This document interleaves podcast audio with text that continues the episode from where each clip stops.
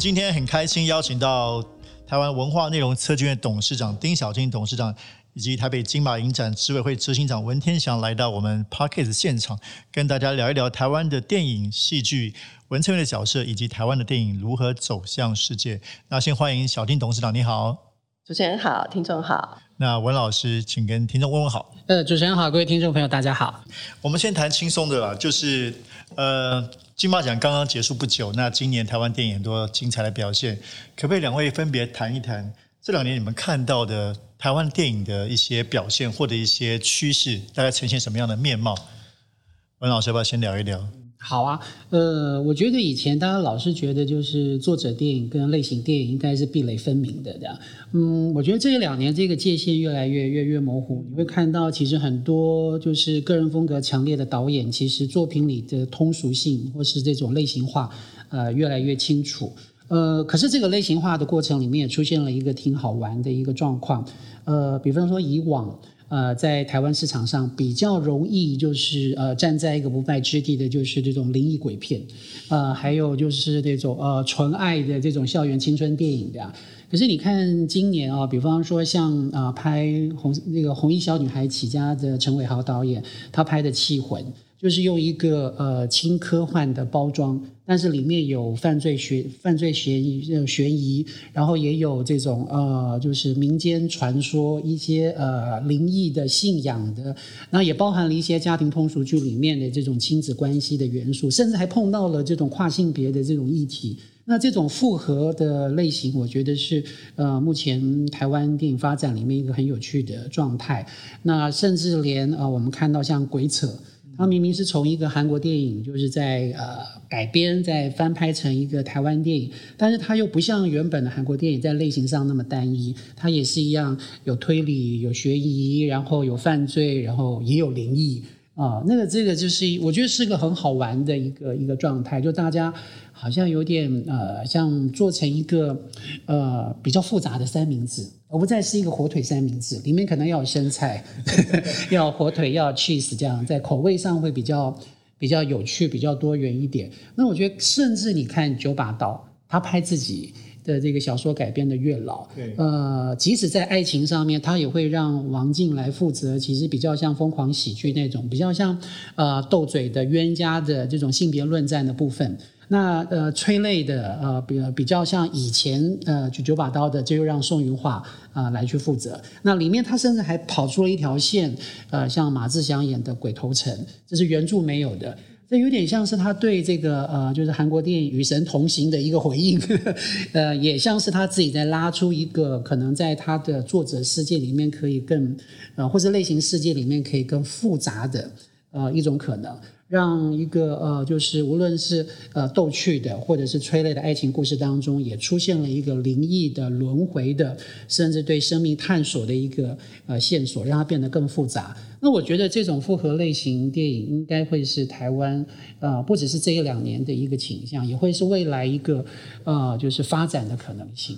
那个小金董事长其实是也是节目制作人出身，对于影视产业当然是非常的关心跟了解。你怎么看啊？就刚好我们先聊轻松，这两年台湾的国片的一些发展的趋势。呃，现在的创作者对于自己的各种文化的元素，能够信手拈来在做创作的越来越多。那这个会呃反映台湾的多元文化的这个厚度跟底气，衔接到创作上以后。它在国际市场上面的辨识度就会越来越清楚，因为呃，就像食物一样，你在美国吃的呃这个 Chinese food，或者是你在日本吃的嗯呃日本料理，跟在台湾吃的都会不太一样。那我们的复杂跟呃多元性，在透过创意跟呃好的叙事之后，呃，同样的一道菜。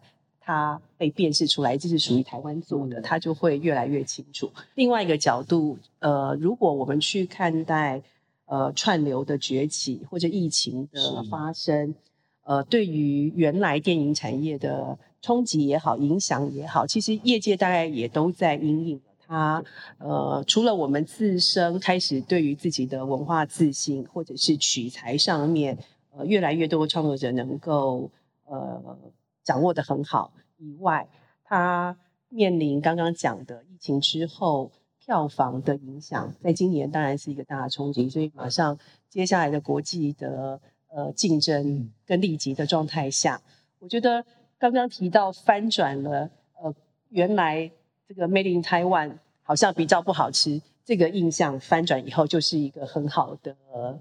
重新出发的机会。那机会面临的挑战，其实就是面对到通路跟变现。对于原来传统的电影制作，可能我只要想我把我的故事说好就好。那或者是说我原来的发行的节奏，进到通路的方式，也有一个大家娴熟的节奏。但是这些节奏会重新洗牌跟变化。那呃，如果大家去研究好莱坞的电影产业，在疫情中它。冲击的比我们更快，所以很多电影公司开始跟呃串流的合作，从以前的对立变成合作的关系。我想这些事情、这些课题在台湾的电影界也一定会发生。那另一方面，呃，这几年台湾自己的 OTT 也开始有越来越多的业者呃投入内容产制，成为呃发行或是通路的一环。那这些变化，我想都是业界在为这个。呃，下一波能够让台湾的电影的市占有更多好的表现，都在努力。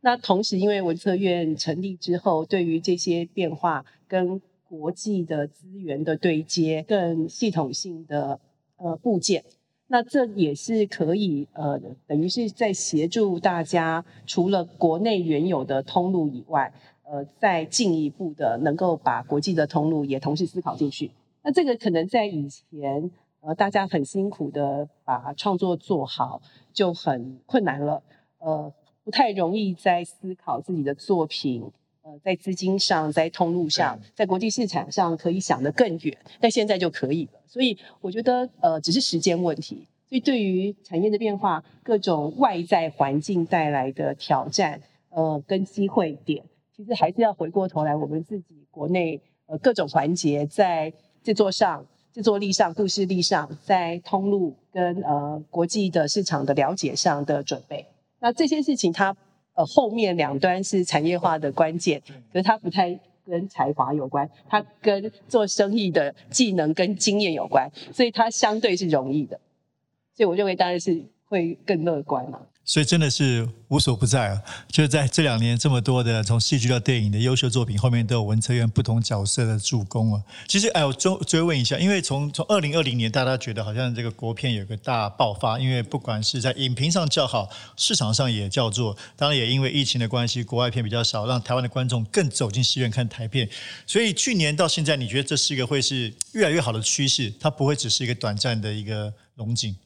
其实有点难回答这个问题，是因为呃，一方面台湾观众并没有非要看国片不可的这种心态，嗯，就是摆到电影市场里面，其实大家观影的选择上是非常非常自由。但我同意你说，在去年因为呃疫情的关系，很多传统的好莱坞大片其实进不到台湾的，因为要配合整个呃就是在国际上上映的一个呃映期上面的考量，所以确实呃让比较多台湾电影。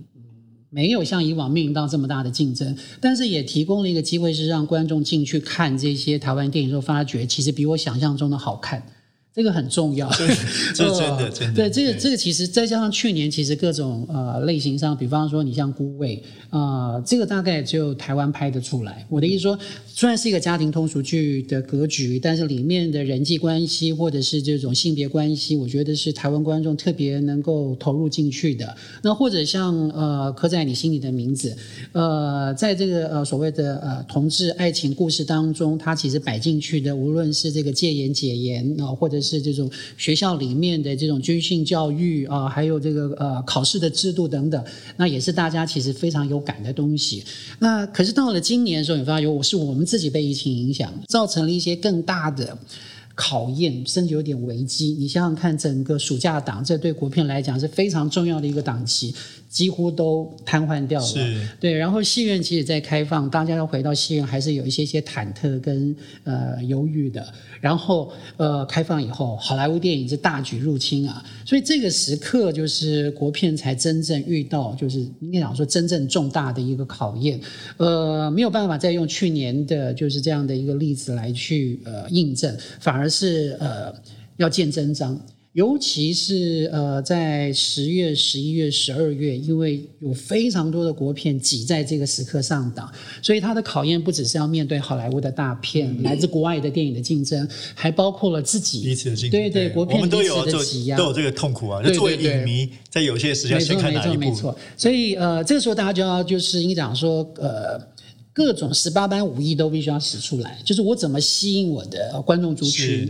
另外就是扩大我这部电影的一个一个影响力。但是我自己是比较乐观看这件事情的，因为这个竞争当中可以让每个作品的个性其实更清楚。那大家可以在里面就是去呃，也可以从里面去研究跟找到就是这个片受欢迎的原因，跟另外一个片。除了档期或者竞争对手之外，那为什么你不是观众考虑的第一目标、第二目标？呃，我们可以在里面再找出一些些呃方法。其实对于呃，就是接下来的这个电影的国片的一个发展，我觉得未必不是好事。虽然里面有一些些痛苦啊，就你可能会遇到一些失败的，或者是呃不尽如人意的，但长远来讲，对整个的国片整体来讲，呃，我觉得这一两年其实是个蛮好的一个。经验，所以我觉得非常有意思。因为文老师本来就是台湾非常重要影评人，所以刚才为我们分析了一些这两年电影的趋势。那丁董事长这边其实把创作问题提到整个产业生态环境的问题。我们今天会特别聊聊文策院跟金马创投。其实文策院在在我想在这两年对台湾的影视音产业都提供非常大的助攻角色。那可不可以请丁董事长特别举几个例子跟我们说明，到底文策院如果对不了解朋友来说，它可以扮演什么样具体的功能？其实我们很多时候在很多部大家很熟悉的作品背后扮演了蛮关键的角色，只是大家比较不知道。举例来说，呃，最近大家比较呃在金马过后有很多作品大家很讨论的哈，例如说像是呃《金钱男孩》，嗯，啊他在柯震东对柯震东的作品，那他在制作的过程中其实有资金周转的需要，因为他的各方的融呃投资者在全世界，所以在制作的过程中一定要。有先周转的过程，所以透过文策院的这个呃内容产业的这个优惠贷款，好，他就顺利的取得融资，然后拍完以后，其他的他投资人资金才是陆续到位，好，所以像是在融资上，那还有呃争取这个奥斯卡的行销支持，好，两部作品《夜车》跟《瀑布》现在正在进行的。那在剧集上面，呃，最近很很有话题性的，像《茶经》，好，它的。这个制作上面其实难度蛮高的，因为很多场景都消失了。那其中它的重要的 partner 像梦想动画，它原来是做动画视效的公司。那它是这部作品使用的这个技术呢，也是文策院的产业支持计划协助他去摸索这个制程。好像是呃用这个 LED 环形荧幕重现呃当时的那个场景。那另外像《熟你养成记》这个。作品的制作公司其实是文策院投资的公司。那《火神的眼泪》呃，这个剧本的呃扎实度跟呃打火兄弟之间的这个甜调是大家印象很深刻的哦。那这个剧本的开发的这个支持，也是文策院呃一直在倡议，透过系统来支持有心想要打开各种类型的呃编剧们，好能够把自己的作品做得更扎实。那包括。呃，前一波也有很大话题的，像《神之乡》这样的作品，那它是文策院 CCC 创作及孵化的漫画，然后漫画在做影视改编。那最近呃话题也很热的《华灯初上》，好，还有妈别闹了，在我们的合作伙伴下，我们就会试用文策院的各种像是开发助攻。那这两部作品是行销的助攻。那因为国际上的它如果能够进到国际的通路，通常了哈，我们在国际通路上面，虽然他买了你的作品，但他不见得会帮你推播。对，啊，就是让你在平台上各凭本事。那我们希望哈，进到既然进到了世界的通路，国际的大的串流平台，它能够在各个区域市场也能够做宣传，让大家可以在上面呃。这个至少知道作这个作品，然后能够进一步增加去看的机会。那像这样的行销助攻，就是我们跟呃国际的平台的一个合作的架构。但接下来要见真章哦。对，我们特别来谈谈金马创投。其实每一年金马奖十一月金马创投，其实对台湾电影产业的发展是非常重要。那文策院这两年也扮演非常积极助攻的角色。可是可能很多我想不在电影圈产业朋友可能是不是这么了解，所以也许先请那个。文老师先介绍一下金马创投这个大概的角色，以及你看到这两年文策院的扮演的角色。是，呃，我想对大部分的观众来讲，金马其实最清晰的就是金马奖，呃，入围颁奖典礼这些东西，还有就是金马影展，就是对对对影迷来讲，金马创投当然它是一个很陌生的，虽然它已经呃做了十多年，但它应该要陌生。我说的应该要陌生，因为是呃金马创投它是从数百个就是还没有被拍摄。甚至连剧本都还没有完全完成的这些企划案，他有制片，有这个呃已经选定了导演，他把这个企划案送到这个金马以后，呃，我们再从当中去呃挑选出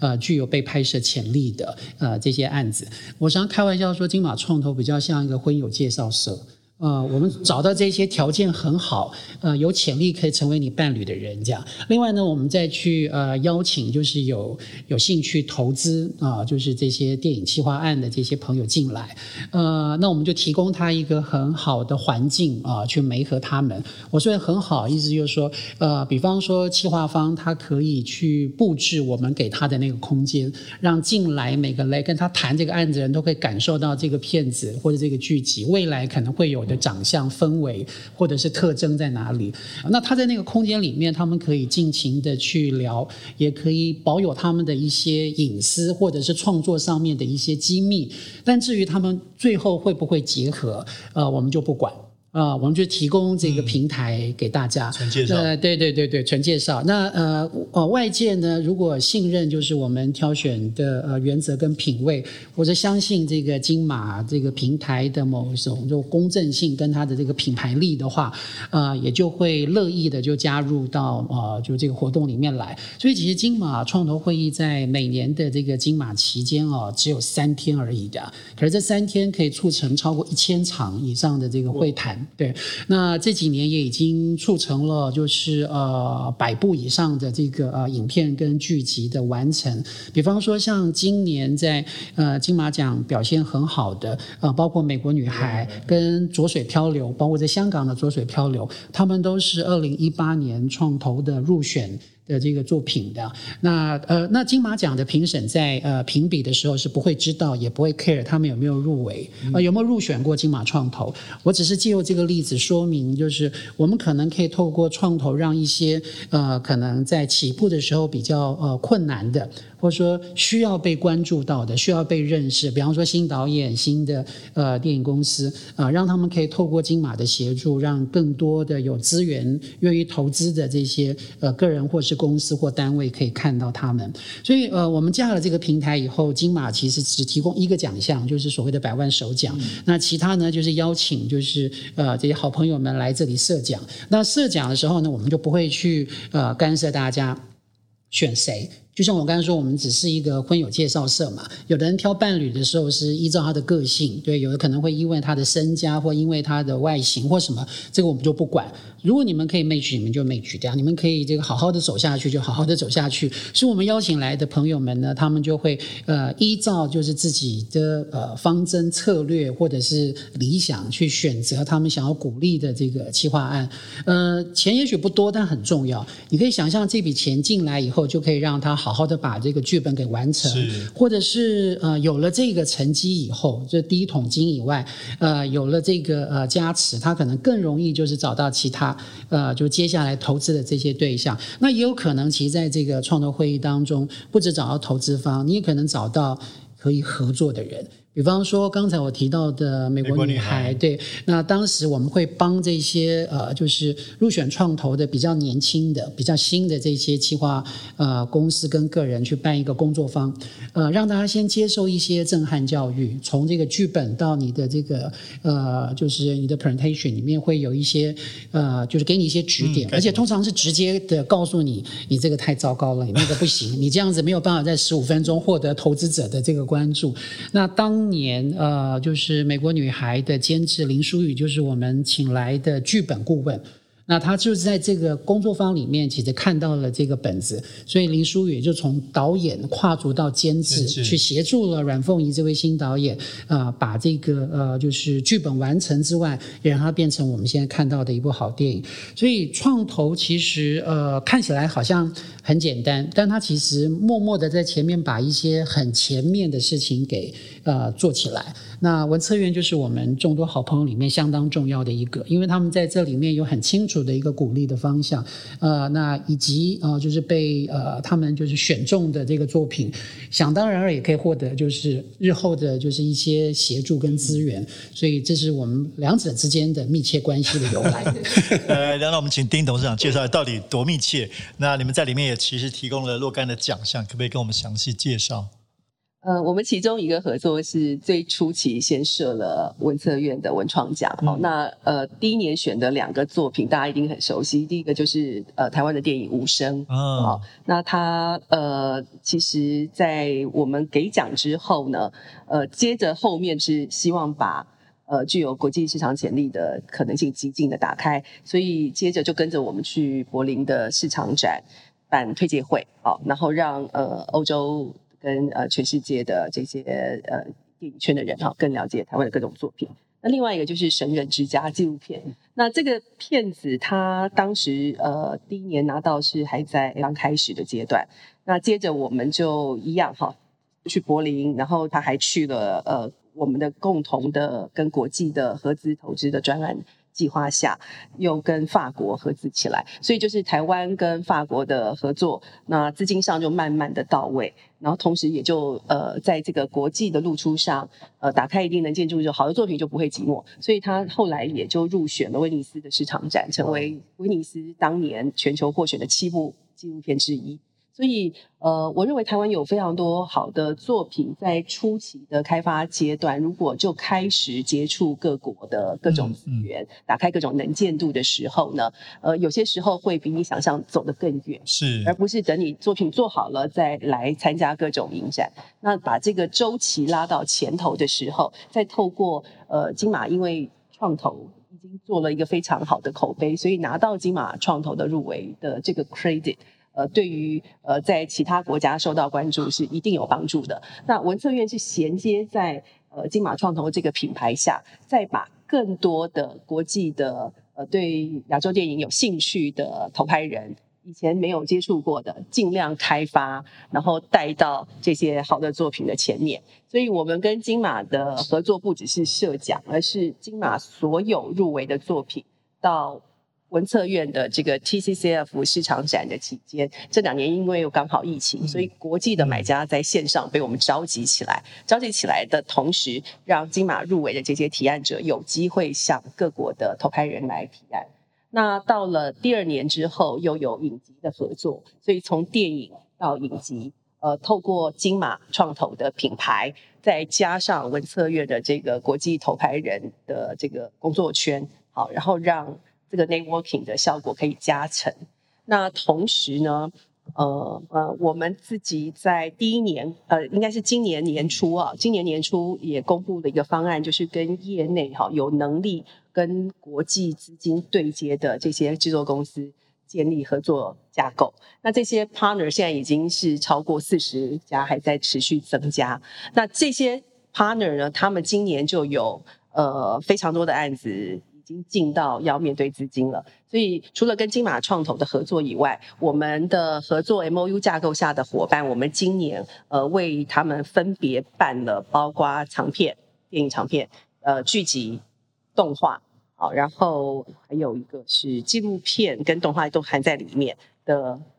媒合会。那这个媒合会跟金马创投的媒合比较不一样的地方是，它是透过公开的。那策略上，因为金马电影圈的这个一对一的合作非常的细致，也受到非常多的好评。那但是多数的人哦，他们呃如果有机会能够进到金马创投，他才会开始大概知道说提案要怎么提，大概是怎么回事。所以我们后来选择的一个策略就是，我们直接是公开的，你愿意来提案，那你愿意来观摩，那在那个场合里面，谁的提案有什么优点跟缺点，等于彼此大家会同步看到，那就会让业界的提案能力很快速的成长。所以从去年到今年，我们就发现说，第一年提案还有很多可能很呃很生涩，然后没有办法在很短的时间内把它的重点呃对国际的投拍人很准确的介绍。到今年哦，就有明显的进步。那我相信假以时日，这种互相观摩、从做中学习，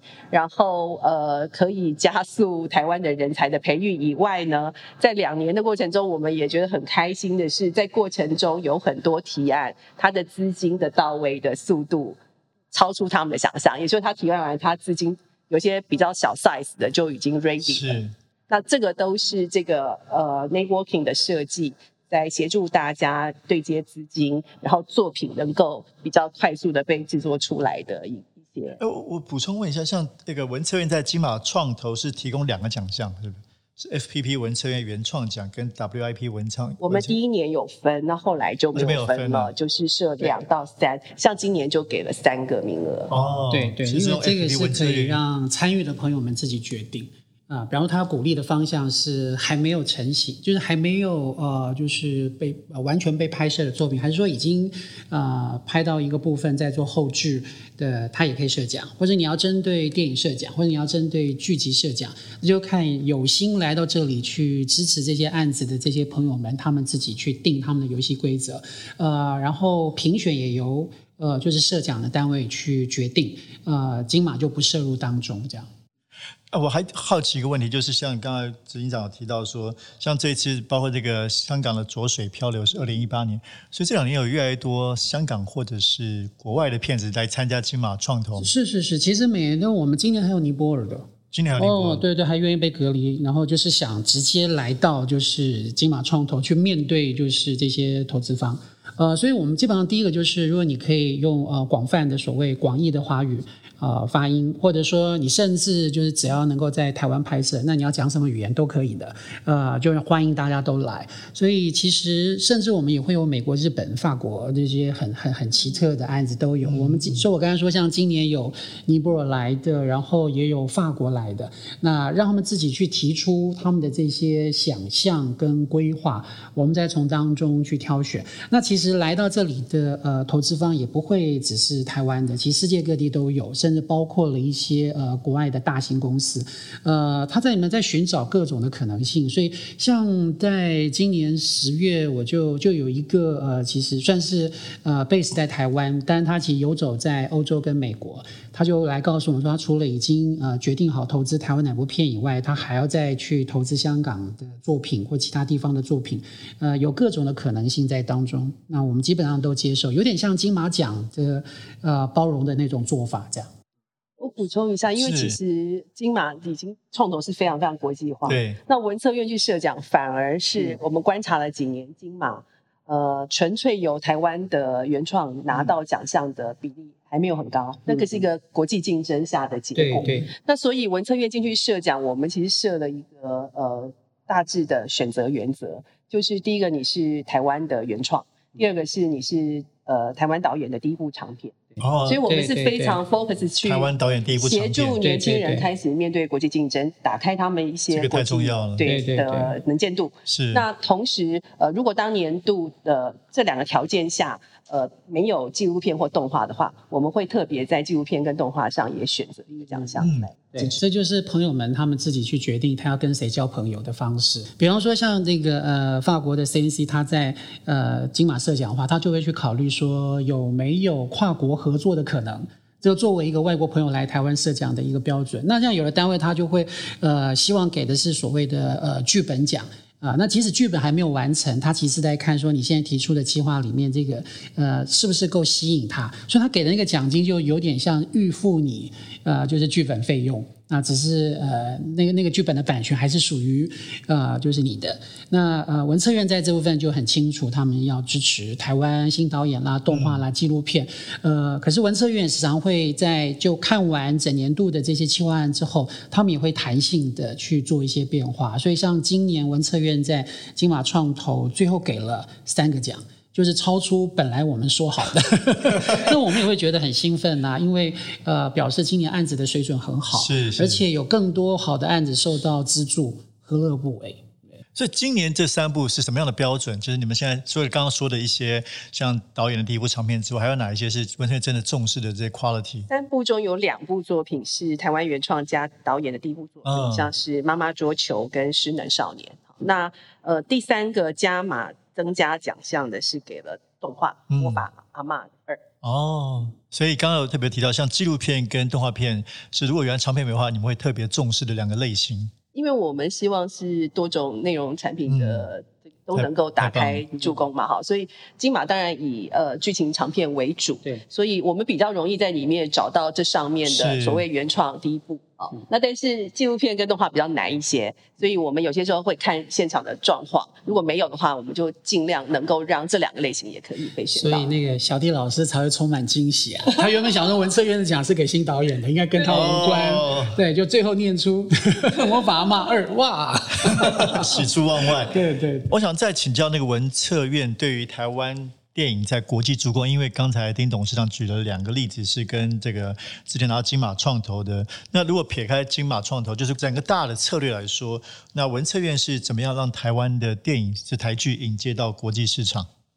我们有点像是双向多管齐下。呃，在台湾来说，金马的品牌跟呃悠久的历史跟信任度，然后文策院因为呃办理 TCCF 把。这个影集跟电视内容的市场也能够把它变成一个国际化的品牌。那同时，其实全世界这一类的展会很多，嗯，好，亚洲、欧洲、美国都有。那我们会去对接，就是一个个敲门对接这些展会，来建立一个以呃国家的中介组织跟对方的机构或者是影展大会建立这个 partnership。让一些谈判的条件，或者是我们的作品进到这个市场，有更多的机会。举例来说，呃，我们在去年的努力下，就跟法国最大，其实它是全欧洲最大的一个聚集的市场，它只做聚集。好，那它会办聚集的首映，然后呃聚集的竞赛。然后各种论坛的单元、观摩单元、竞赛单元等等，叫 s i r s Mania，它在法国的里尔北部。这个是他台湾以前呃没有任何做连续剧的人知道的哦，也没有人去过。那但我们了解到这个展会是呃欧洲进到全世界的入口，因为它不是只做欧洲市场，像美国的 Netflix 或是 HBO 这种各影视的剧集龙头，基本上每年也都会去那边选片去参与。那我们跟他建立了初步的合作，第一年达到的成果就非常非常好。嗯，包括像是呃这个嘎嘎乌拉拉的第一次遇见花香的那一刻，他等于是入选了官方的竞赛单元。哈，那另外还有像是呃我愿意这个吴若英老师的作品是在法国的这个大皇宫里面办理首映。好，那。还有呃，像是大寨时代，好，然后还有几部作品是入围不同的单元。那这件事情的呃结果是告诉我们说，以前其实我们在跟初步接触这个 Sismania 的大会的主席的时候，他完全不知道原来台湾的呃有这么多元的作品，然后我们关注的议题、戏剧的类型也好，关注的议题也好。跟欧洲的呃公民社会是高度共感的，所以他知道说，呃，原来亚洲有一个台湾，他们也非常非常高兴。好，那我们知道说，哦，那边其实是我们从来没有接触过的市场，然后对我们很欢迎的打开大门，然后台湾业者去参与，首次就有这么多好的成绩。那这件事情给我们一个信心啦，就是说，全世界也其实有非常多这样子的展会跟市场是台湾的业者以前不知道的，然后也不觉得呃我有机会在那边可以大放光彩。那把这些门打开，路径桥加好了以后，大家前仆后继的过去，我想我们被全世界呃认识台湾的影视制作的能量的这个能见度跟呃能量，其实就是会越来越大。我们谈台湾的影视或电影如何走向国际，其实我蛮好奇一个问题，就是像这个国际的串流平台，包括 Netflix，那这个对台湾比如说，的确很多电影上这个平台，让更多的亚洲国际观众可以看到。所以两位对这个是非常乐见其成嘛？或者说，这个串流平台如何影响台湾的影视作品走向国际？怎么看？其实我觉得很多的影迷对这个东西是又爱又恨嘛。呃，比方说，呃呃，在金马影展期间，很多的片子可能一票难求，然后很多买不到票的就会问说：“所以我可以在哪里看得到？”他就会直接问串流平台哪一个名字，哪哪一个串流平台可以看到。有的导演脸就会垮下来，就是我都还没有上映，就开始跟我问这个问题。这样，呃，这确实是哦。比方说，像《阳光普照》，是它就是一个很有趣的例子，就是说它呃被 Netflix 买走了以后，它等于就是买下了台湾之外几乎全世界的版权了啦。所以那 Netflix 它是串流平台，所以它当然不见得会希望这些片子再上戏院。所以当这个片子啊，比方说呃进入到这个呃奥斯卡最佳国际电影的短名单的时候，很多人就好奇说，哎，那是不是会引进到我的国家，引进到我的这个地区上映呢？啊，不好意思，不会的。也就是说，你你在台湾以外的地方，可能就不太容易在电影院里面看到这部作品的样貌。这当然对某些影迷来讲会很可惜嘛。就像说，呃，我如果今天要看曾康平的这个新片，然后发觉我只能够在串流平台看的时候，天啊，那个那么那么细致的摄影，那个在大荧幕上才能够感受到。我还是比较老派，我还是有些时候迷信这个东西，你就会有点扼腕，就是好可惜，好可惜这样。可是你又不得不承认一件事情，因为它的一个普及度，因为它就是收看的容易度，它会让很多门槛给降低了，你就不用。再等片商非引进不可，你不用再等那么那么久以后，你不用再配合戏院放映的时间，你就可以看到这个作品。所以，当呃有人啊发现说，哎，这作品很好的时候，他昭告天下，或在他的文章里提到的时候，所有人都可以在串流平台上看到。去年就是阳光普照，我记得就是个例子嘛。对啊，就是美国的媒体 Variety 还是就提到说，哎，Netflix 最被忽略一部珍珠。是是是，那瞬间就是他的呃，就是这部电影的这个这个就是观赏量就大增，这样，因为大家就会好奇，哇，为什么这个影片讲到这是这年度最好的作品？所以呃，从这个角度来看，又是 Netflix 帮了。这部电影的，所以好坏都有，但是我不得不承认，越来越多的观众习惯透过这样子的一个形式去，就包括我在内。我今天听闻某人告诉我说，哎，哪里出现了一个可能墨西哥的好好作品的时候。我承认，我第一件事就是上那个平台去查，是不是已经被他买下版权，因为他的敏锐度是非常高的。他不仅会去买大家以为的这些所谓的呃卖座的类型化的电影，他其实在收纳这些很特别的、带有特殊的历史或者作者风格的作品上。他也蛮勤快的，那这种通包有时候很可怕，呃，他也会让我养成一个习惯，就是刚才我说的这种状态，嗯，这个便利度就有点像我们现在在拍摄难度的降低。但是它也可能会让某些的细致度，可能也会因此受到了一些影响，因为这是一个不可不可挡的一个趋势。那怎么让它变得更好？呃，也不至于去摧毁掉整个戏院的生态系统。我觉得是我们接下来要去关注的问题。是那小金董事长怎么看这个国际串流影音平台对台湾影视的影响？呃，就如同文老师讲的，就是有利有弊哦。所以更重要的是所有的。呃，制作方要更聪明的选择对自己的作品最有利的规划。那要做这些判断，其实是必须呃做点功课的。因为如果你一次一口价被一个大的串串员买掉，当然很容易啊，然后价格你也满意，但你势必就要牺牲像刚刚讲到的，可能很多你的影迷没有办法看到用大荧幕看到你的作品。那但反过来，你想要有更多的选择权，然后觉得呃。跟 Netflix 大平台谈判的时候，呃，因为其实跟平台谈判，你的作品够好的时候，你有很多空间的。他有些时候他要全部权利，他价钱给你会很高。但是我觉得我必要，我只要给你什么样的权利，但其他我要自己努力。但是那个自己努力是，呃，现在大家就是怎么算盘怎么打。好，这件事情我这样子是不是可以在相同的获利下又照顾更多的观观众？还是说不会？我。就是一口价，这个价钱出的很漂亮，那我就牺牲掉一些呃这个观影的可能性。是好，那但反过来这件事情在前端，如果你在拍片前，在刚刚讲的各种创投的各国的市场展去跟各国的片商投拍人接触的时候，你大概就会知道你的这部作品的这个询问度。跟各个市场的反应。那这样子你在最后呃做你的这个发行的规划的时候，呃要要交给独家，还是要呃自己切分清楚各个不同的权利、不同通路的权利来做不同的操作，你就会比较准确。那但是这些事情就变成要做一点功课，因为不是每个人都有这样的经验跟判断。那现阶段为什么大家也会有点担心这个串流平台好像呃呃长驱直入之后，通通被他们买断了，会不会对我有什么不好的影响？那我觉得这件事情的呃焦虑是有道理的，但是反过来。呃，作为一个创作者，你还是会面对到谁有手上有资源愿意投资你，那谁的通路可以触及到最多的全球的观众？那反过来，呃，除了这样的大的串流平台以外，其他原有的电影的发行的板块，其实还是存在的。那只是那一块对于台湾的电影人比较不熟悉。那我认为这一个就是现在我们要补上的功课。因为当你了解整个你的作品的全球市场的不同的版权跟呃市场的状态的时候，你对于自己作品的选择，你就会。呃，做更聪明的选择。好，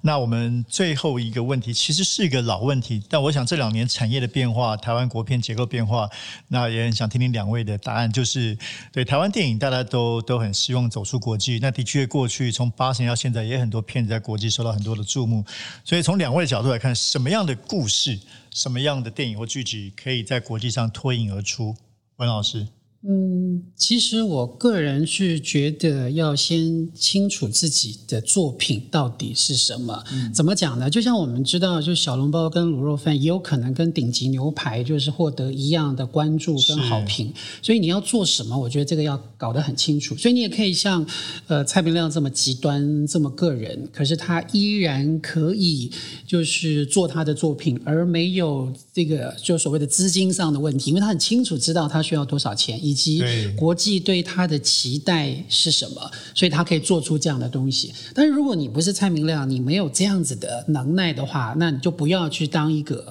就是二流的模仿者。那你就可能要去想象，呃，我到底能说什么？我希望说什么？就像我还蛮欣赏陈伟豪的一点是，他很早很早，他很年轻的时候就跟他聊天，他就讲他并没有想变成侯孝贤跟蔡明亮，他可能想做一个台湾的杜琪峰。我说嗯，那很酷啊，对，他就想要可能走一些，呃，就像他现在后来走出来，他怎么透过红衣小女孩证明他有导演的能力以后，他拍的会是目击者，会是气魂，所以我觉得创作者，呃，甚至是包括监制的这个角色，要很清楚的知道，呃，你的作品，你的能耐，呃，你希望大家把你当成是一个呃什么样的东西，那你能不能做到那一点？如果可以做到的话。我觉得就已经跨出了第一步的，因为你就够好。那你是要进到国际影展，在影展里面被看到，然后卖出其他无论是串流平台或是各地区的艺术电影院线的这种呃版权，你有这样的一个可能。那如果你可以做到，就是你在类型啊，在这个所谓的普世的这种娱乐性上面可以做到一个高点的话，我觉得也没有那么那么大的一个困难。如果今天无论是文策院或者是我们的呃，就是所谓的片商，可以把这一些作品让人给看到够好的话。他自然而然就可以找到，就是他的他的观众。呃，我们回头再想想看，啊，李安当年拍推手《喜宴饮食男女》，尤其是到了《喜宴》跟《饮食男女》的时候，你很难想象他可能是当时全世界投资报酬率最高的作品之一。他不见得总票房是全世界最高的，但相较于呃他的资本啊，以及他最后所呈现出来的这个成果，这可能也是大家日后就愿意相信或找他拍国际电影